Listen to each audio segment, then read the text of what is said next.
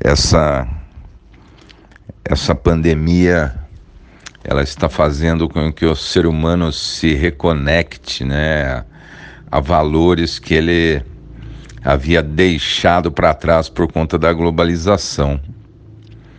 E hoje o nosso segundo maior inimigo, porque o primeiro é o, o, o, o vírus,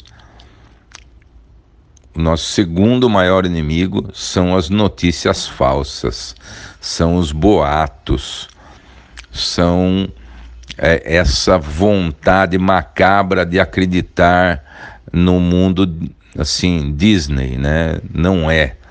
Nós temos que acreditar nas informações, nós temos que efetivamente seguir aí as orientações que estão nos sendo passadas, porque somente com o isolamento social nós conseguiremos efetivamente conter a avalanche de contágio.